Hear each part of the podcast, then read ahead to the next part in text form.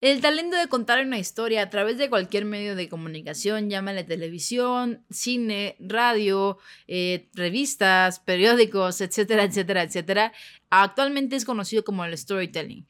Pero, entusiasta, yo sé que tú te estás preguntando, Paola, entusiasta mayor, ¿quiénes son los reyes del storytelling en la industria musical? Eso es lo que nos interesa en este podcast.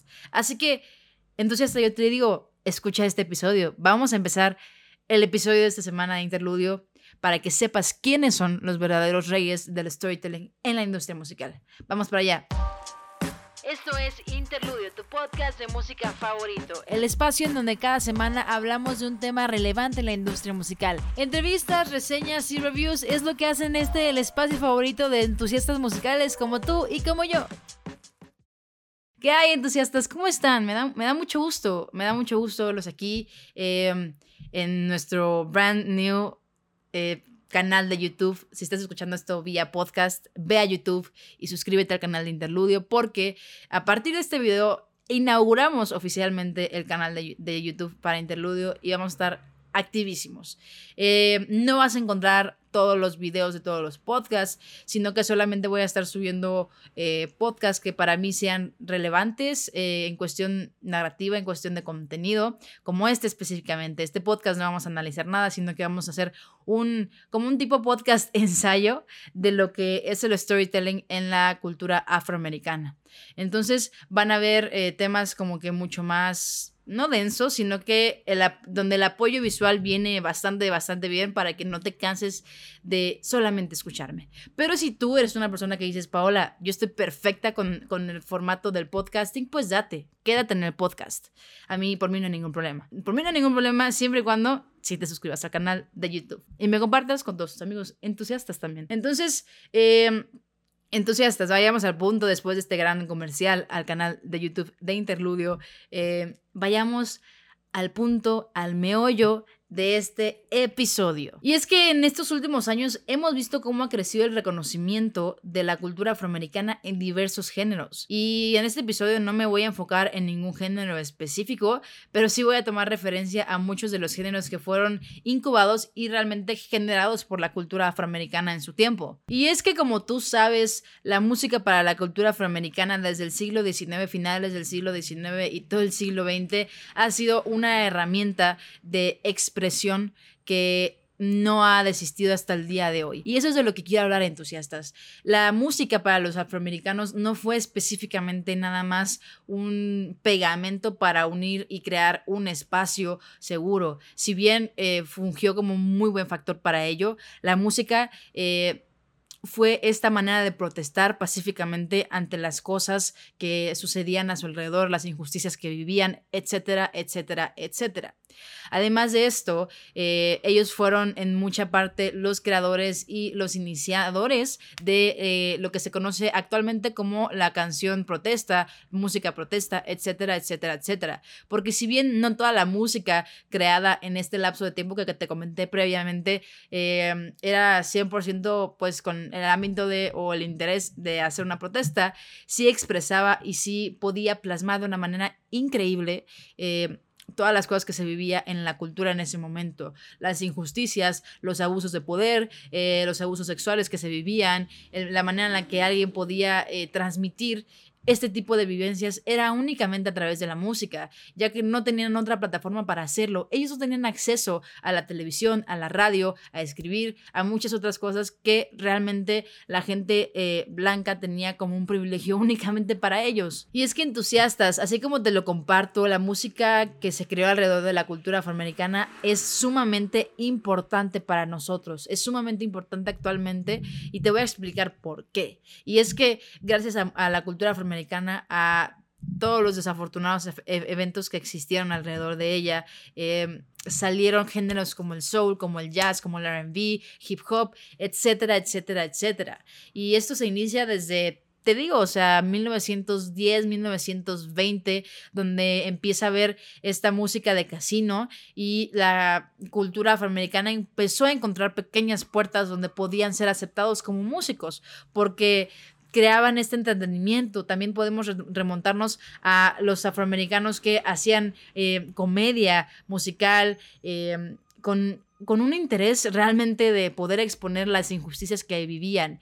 Realmente la música para esta cultura fue un acto de supervivencia en mucho tiempo, mucho tiempo y actualmente se sigue viendo como tal. Tal vez no estamos viendo canciones protesta como tal y es algo de, lo que también vamos a hablar, pero estamos viendo cómo se exponen culturas que aún creemos que ya no existen cuando realmente están visiblemente ahí. Regresando al punto del storytelling, la manera de contar historias de ellos fue lo que, lo que los hizo tan épicos y fue lo que los hizo tan trascendentales en la industria musical al día de hoy. El soul, el jazz, el RB, el hip hop musicalmente tienen características increíbles, específicas y vaya, poco comparables, pero al final del día la carga que tenían ellos o el talento que realmente tenían ellos era de contar historias. La manera de contar historias que tiene la cultura afroamericana es algo que nadie más tiene. Vaya, si bien todos queremos contar una historia de nuestra manera y está perfecto, la cultura afroamericana tiene todo un dolor generacional detrás, tiene todo un contexto em, económico detrás, tiene mucha represión detrás y eventualmente lamentablemente no estoy diciendo y no quiero decir que esto esté bien, simplemente es como analizando los hechos y los resultados. Eh, al final del día esto es lo que hace que, que, el storytelling sea tan crudo, sea tan real, sea tan al momento, sea tan sin nada, sin nada de edición en la letra, sin nada de querer decir como de, sí te voy a decir esto que está pasando, pero te lo voy a decir bonito. No hay nada de eso. Para estos géneros, el crear una narrativa, el crear una, manera de contar las cosas es vital. Eh, tuvimos a, artistas como James Brown, Aretha Franklin, Marvin Gaye, Michael Jackson, Tupac, 50 Cent y actualmente artistas como Kendrick Lamar y John Batiste están haciendo su trabajo en generar una narrativa más allá de lo comercial o lo mainstream que escuchamos en la radio. Y es que interpretar y narrar son dos cosas completamente diferentes, entusiasta. Puedes tener una habilidad o puedes tener la otra, pero ¿qué hay de la habilidad de, transmitir sensaciones, eh, escenarios y contexto? Textos mediante la narrativa musical.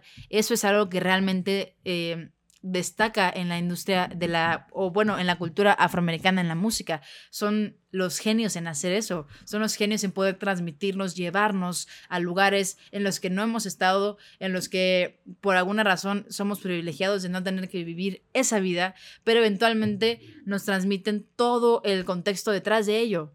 Y el hecho de que actualmente tenemos súper olvidada la cultura afroamericana como eh, storytellers tiene mucho que ver con, pues, eh, la popularización y el, hecho de generar muchísima música mainstream, el ingreso del reggaetón y de la música eh, latinoamericana en la industria musical a nivel mundial ha generado un impacto realmente grande. Y es por eso que el hip hop únicamente ahorita se ha centrado en hablar de drogas, sexo, no sé, eh, problemas amorosos, que vaya, no estoy diciendo que esté mal, cada quien puede hablar de lo que quiera, pero claro que había visto una, una falta generacional, por lo menos en este momento de la música, que nos hablara de esto. Y es por eso que genera como que este impacto cuando hay artistas que se atreven a hacerlo de nuevo, a traerlo de nuevo a la mesa, cuando se atreven a, a, volver a, a ser esas personas que hablan de temas importantes, que exponen cómo se comporta en la sociedad, es realmente impactante porque por un tiempo, por unos buenos años, creo que todos en la industria tratamos como de hacernos ciegos y creer que eso ya había pasado, que todo estaba perfecto porque no habían artistas quejándose, claramente.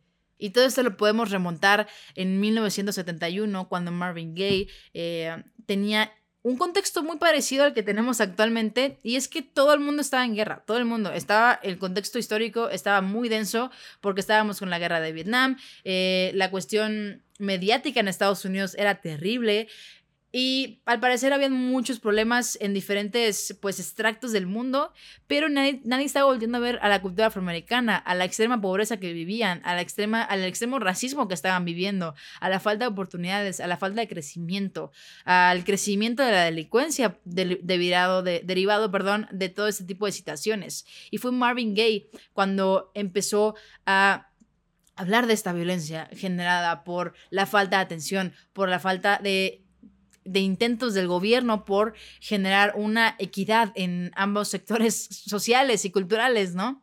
Entonces, Marvin Gaye, eh, si no lo has escuchado, te lo recomiendo muchísimo. Es un artista que, aparte de hacer música increíble, eh, tuvo un, un, un, un lapso de, de su carrera musical en la que él era fabuloso como storyteller. Él generaba historias a través de su canción en la que todo el mundo entendía a lo que se refería y de alguna manera musicalmente lo logró hacer tan mainstream, tan pop para ese momento que la, gente no tuvo otra que, que, escuchar, ¿no? Y eso también tiene mucho que ver que fue en el mismo contexto cuando salió Imagine de John Lennon, cuando tuvimos artistas como David Bowie, Renacer, eh, cuando se separaban los Beatles, teníamos el mero apogeo de, de, la cultura hippie, eh, pero eh, claro que todos estos fueron contextos muy favorables para que esta, este momento en su carrera fuera muy útil, pero desde ahí no habíamos visto nada así hasta que llegó el hip hop a la mesa.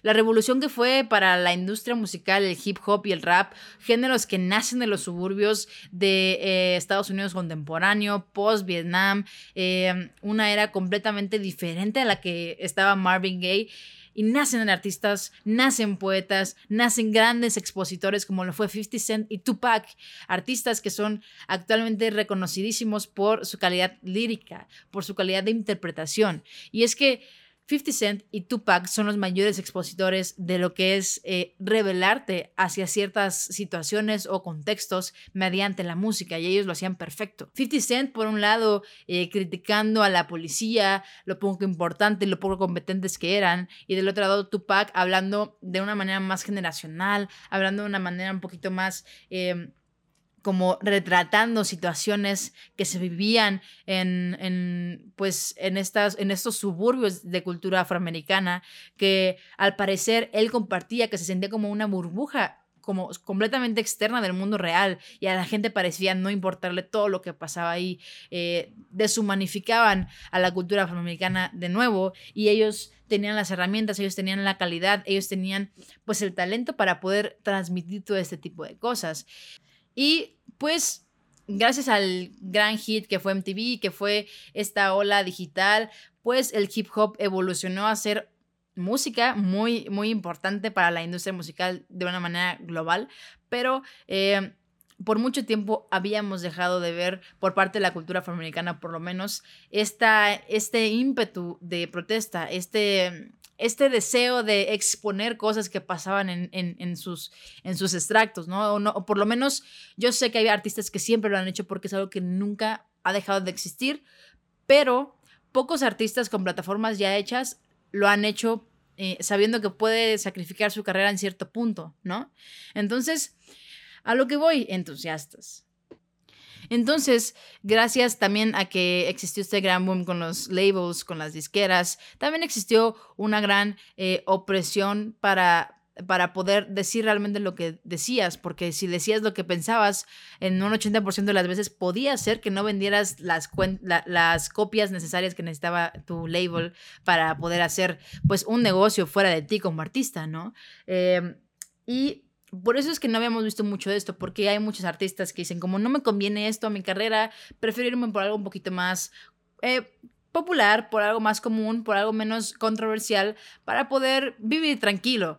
Pero es, y, y para todos, como te digo, para todos fue como ponernos una gran venda en los ojos y decir como de, ok, ya no hay racismo, ya no hay ningún problema, ya no hay desigualdad porque no lo están exponiendo como tal. Y esto amigos no sucedió únicamente en la música, sino que los medios por mucho tiempo habían como que querido generar esta experiencia o esta expectativa de que ya habían pasado todos esos problemas que habíamos vivido como humanidad en los años 70 y Lo que pasa es que también no habían artistas que realmente designaran su arte a hablar de estos problemas, que designaran incluso aunque sea un álbum. Y es por eso que actualmente cuando John Batiste ganó el Grammy del año del 2022 fue una gran sorpresa para muchos eh, porque no teníamos mucho conocimiento de su música. Pero una vez indagando en la misma, en su música, te das cuenta que John Batiste hizo un álbum en el que puso la cultura afroamericana en un trono de oro. O sea, realmente, realmente John Batiste logró exponer muchísimas cosas, logró enaltecer a la cultura afroamericana, tomando referencias del soul, del RB, eh, de muchas letras que hablaban y interpretaban y expresaban muchísimos, muchísimos sentimientos que tenía muchísimo tiempo que no veía realmente que fuera más allá de un heartbreak o de, lo veníamos hablando, de drogas o sexo o cosas así como que más banales. Y eh, John Batiste se dignó a hacer este gran álbum y es por eso que realmente para muchos fue como quién es, pero cuando escuchas el álbum dices como de claro que se merecía el Grammy y para mí cuando cuando cuando sucedió eso fue como un wow, o sea, estamos hablando de algo diferente. Tenía muchísimo que no veíamos esto en la música. Veníamos con un sentimentalismo un poquito más individual, un poquito más de las relaciones eh, interpersonales, que no tiene nada de malo, quiero dejarlo súper claro, pero eh, nos faltaba esta parte, nos faltaba esta parte de la cultura, de la comunidad, de hablar de un colectivo realmente, ¿no? Entonces, em, y esto se ve como que exponenciado a una milésima potencia cuando Kendrick Lamar el viernes pasado saca a Mr. Morale en The Big Steppers, em, un disco increíble, amigos, que no puedes perderte, un disco que está lleno de historias, que está lleno de, de, de letras crudas, que está lleno de letras que te hablan muy fuerte a la cara, letras que te dicen como de, hey, despierta, por favor escucha lo que está pasando, por favor ve cómo se comporta esta comunidad, por favor ve cómo se comporta esta cultura, por favor velo, no, no, no ha dejado de existir realmente, ¿no? Critica mucho a la sociedad, critica mucho a la cultura, critica mucho al gobierno, critica mucho a todo de la manera adecuada. Kendrick Lamar logró hacer este disco en el que musicalmente es increíble, líricamente es perfecto y la conjunción de ambas cosas es el storytelling. La combinación perfecta cuando tienes una muy buena música y, una, y unas muy buenas letras es el storytelling, la manera en la que expresas lo que escribes, la manera en la que narras lo que vives. Y eh, realmente me deja con una gran duda de hacia dónde va la industria musical, eh, hacia dónde va el storytelling de la industria musical por lo menos. Esa gran duda me queda como que bastante, bastante presente. Y esperemos que hagamos un segundo, una segunda parte de este gran episodio entusiasta, este gran episodio que me gustó mucho hacer, me apasionó mucho eh, poderme investigar, ponerme a ver muchos videos y cosas que realmente eh, pudieran traer este gran episodio hacia tus preciosos oídos y ojos. Así que entusiasta, recuerda que si te gusta el contenido interludio, el contenido que yo hago para ti, eh, puedes compartirlo con tus amigos en redes sociales, Instagram como interludio.mx, en Facebook estamos como interludio, en TikTok me puedes encontrar como Paola Exagerías, también en mi Instagram personal, si quieres ir a seguirme, no estaría mal, eh, pero casi no hablo de música en mi Instagram personal. Entusiasta, te veo en el próximo episodio de Interludio, el próximo miércoles en punto de las 7 pm. Ahí te voy a estar esperando. Ahí te voy a estar esperando tu episodio de confianza de Interludio. Así que, entusiasta, te quiero mucho, cuídate mucho. Nos vemos en el próximo episodio.